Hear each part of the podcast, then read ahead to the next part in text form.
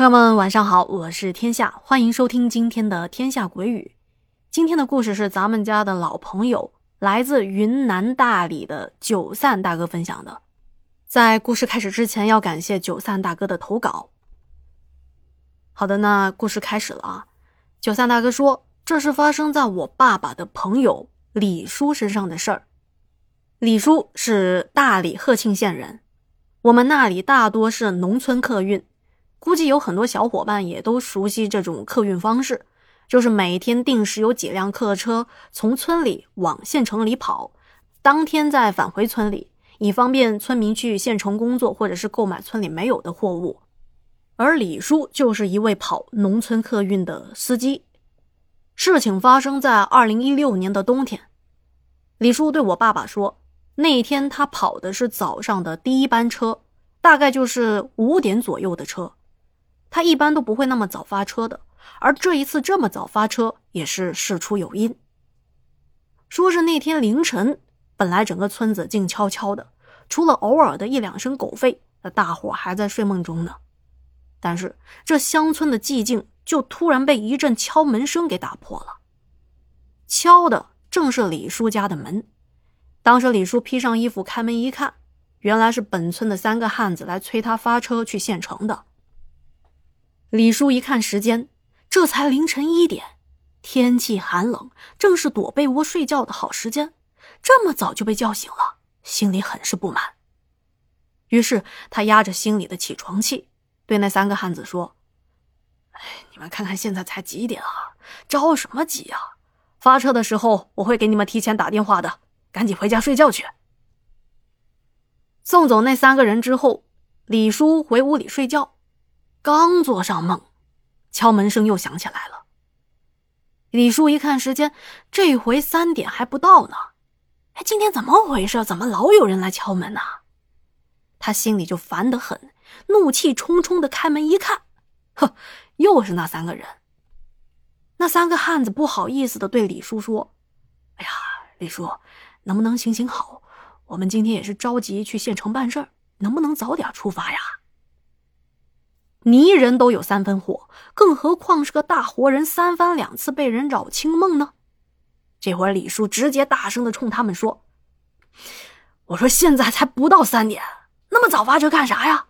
都说了会提前打电话告诉你们的，你们要干嘛呀？你们不睡，我还要睡呢，回去等电话去。”被这么一说，三个人也知道李叔的脾气，也就悻悻的离开了。可是没想到。李叔回去睡觉，又睡了不到一个小时，那三人又来了。这回李叔完全没有心情继续睡，看着眼前这三人被冻得直哆嗦，心想他们应该一直在屋外面等着发车，看着也是有些可怜，就把这三个人请到屋里来烤火、喝茶、聊天，还给三个人煮了面条，打算吃完了早饭，等到了发车时间再走。这虽说是私人的客运，但是也有约定俗成的发车时间和路线，车辆也要等到差不多客满才会发车，因为一来一回这油费都不少，要是人没坐满就发车，那还挣什么钱啊？除非是专门的包车，但是包车的费用高，而且眼前这三人也没有包车的意思。好不容易熬到了五点，这要坐早班车的人也陆陆续续的来了。上车的人不算少，最终就剩下一两个空位，总算是发车了。当时是冬天，五点钟天还黑着呢。李叔小心翼翼的开着车，绕着崎岖的山路就往城里开去。开了不大一会儿，李叔就着车灯的光线，就看到前面的不远处的路边，有个年轻的女子在拦车。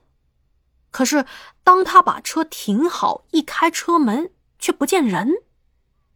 当时李叔就有点懵了，再加上天还没亮，本来就看得不太清楚。他转身问坐在车后的人们，说：“哎，刚才是不是有个女人在拦车啊？”车上也都是同村人，都说看见了，的确有个女的在拦车，只是不知道为什么一开车门，那人就不见了。李叔也没多想，反正大家都看见了，这么多人在呢，就算那女人是鬼也不用怕的。于是李叔就继续往前开。一个合格的司机应该是眼观六路，耳听八方的。就在转过下一个弯道，李叔就听见不远处飘来一阵歌声，是我们当地的民歌，歌声嘹亮悠长。当时李叔下意识的往声音来的方向一看，就看见刚才拦车的那个女人。这女人一边唱着歌，一边往山坡上走去。而看到那个山坡的时候，李叔一下子就怔住了，因为那个山坡是他们村埋葬去世之人的地方。当时李叔只感觉后脊背发凉，一阵冷汗也下来了。就这样浑浑噩噩的把车开到县城里了。在乘客下车的时候，李叔叮嘱他们说：“你们今天要买什么都快点买啊，咱们早点回去，赶着太阳下山之前回家。”李叔想了想，末了还问了一下他们，说：“你们刚才在来的路上有没有见到就是拦车的那个女的，唱着山歌往山上走啊？”但是这一次，村里人都说没见到。还好，这一天下来也相安无事。到了下午，李叔瞅着太阳已经快到山腰，而村里人也都回来了，于是就发车往回赶。但是，车子在开到就是李叔看到那个拦车女人唱歌往山上走的那个弯儿的时候，这山上突然滑下来一条大蟒蛇。那蛇的身子有成年男人的小腿那么粗，李叔赶紧急刹车，而那蟒蛇很快的就往李叔车前轮就爬过去了。当时一整个车的人全部都吓得惊叫起来。李叔赶忙招呼靠窗的乘客把车窗都关上，而自己也立刻熄火，关上车窗，锁好车门。等到大家都冷静下来的时候，李叔再看前边的路，没看见蛇。但是他也看到，从山坡上就有一条巨大的滑行的痕迹，以及惊慌失措的乘客。李叔非常确定，那刚才都不是幻觉来着。由于大客车有一定的高度，如果是在车上往下看，车身的周围还是有很多视野的盲区。而那么大的一条蟒蛇，怎么可能说不见就不见了呢？李叔担心那条蛇会不会卷在车轮上，或者是卷在车底的某个零部件上。如果是这样的话，一发车，那车子会立马被蛇带翻的。于是李叔也没敢轻举妄动，但是大伙也不敢下车查看啊。就在车上约摸等了一支烟的功夫，李叔这才战战兢兢的把车窗降下来一点儿，瞥了一眼车轮部位，没有什么东西啊。接着，他把车窗直接降下去，探出脑袋看过去，地上空无一物，只有轮子留下的泥印。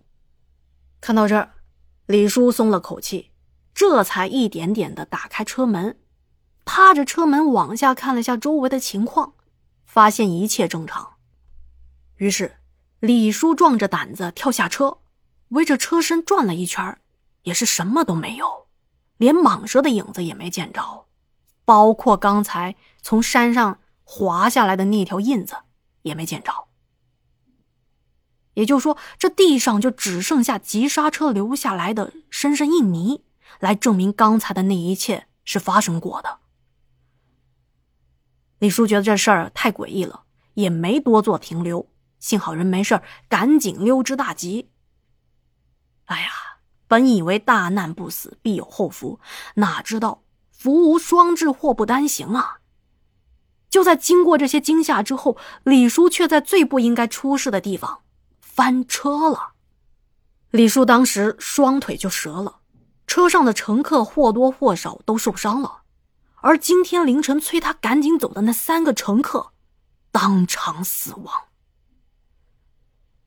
这事情之后，李叔跟我的父亲说，他当时出事的地方是一个弯道。平时这条路不说跑了上千遍、上百遍总该有了，可是当时在他的眼中，他看到的不是弯道，而是一条笔直的路，他还以为是自己记错了，就在纠结这一块究竟是不是那个弯子的时候，也就是这么一愣神的功夫，车就翻了，连人带车直接翻到山坡下。哎呀，以上就是李叔的经历了。如今这事儿也过去好多年，李叔的腿也治好了。我之前也匆匆的见过李叔一面，聊了几句家常，但是呢，也没来得及打听这件事情。前两天在和父亲通电话的时候，问起李叔的近况，父亲说他也不知道，因为也好几年没和李叔联系。不过可以肯定的是，经过这件事情，李叔就再也没有开过农村客运了。好的，以上就是咱们今天的故事啦。再次感谢九散大哥的分享啊！哎，最近咱们家的故事更新的有点慢哈，因为天下正在抓紧时间录制手里的小说，也是希望到时候能够给您更多的收听选择，可以听完这本听那本，嘿嘿，反正都是我讲的。嗯，每天能录制的时间有限，只能专心的先做好一件事情。虽然更得慢吧，但是天下鬼语肯定会继续更新下去的。也感谢您的等待，还有长期的支持哦。好的，那今天的节目就到这里啦，感谢您的陪伴和收听，咱们下期再见啦，晚安。